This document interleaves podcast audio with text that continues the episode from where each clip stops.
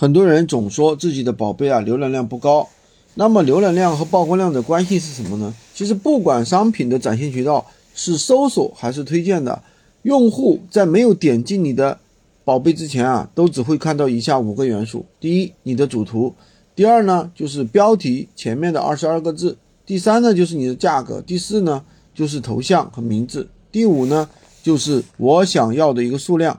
虽然说。展现的位置不同，但是啊，我们展现的内容都是一样的，都是这五个元素。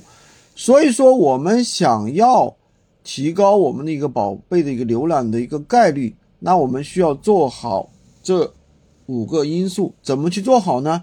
首先，一个好的主图的两个原则：主图传递出的商品信息要完整清晰，让用户一眼就能看出你卖的是什么，对吧？否则你的主图就失败了。而且要让主客户啊愿意去点击你的商品，那你的主图肯定是比别人要吸引人，就是你的主图要能展现出商品的卖点，对吧？这就是一个主要的一个原则。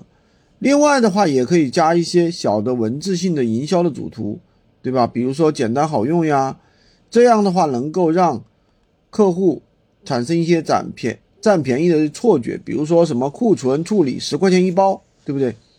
人设，那么就是以量取胜，配合人设，能够让客户看到啊，真正是源头好货，没有中间商穿插赚差价，更有价格优势。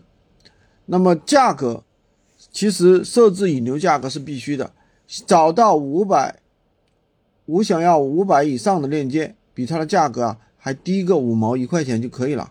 当然，我们要注意合理性。现在闲鱼官方是不允许低价引流的，你的价格定的太低，就会被判定为低价引流。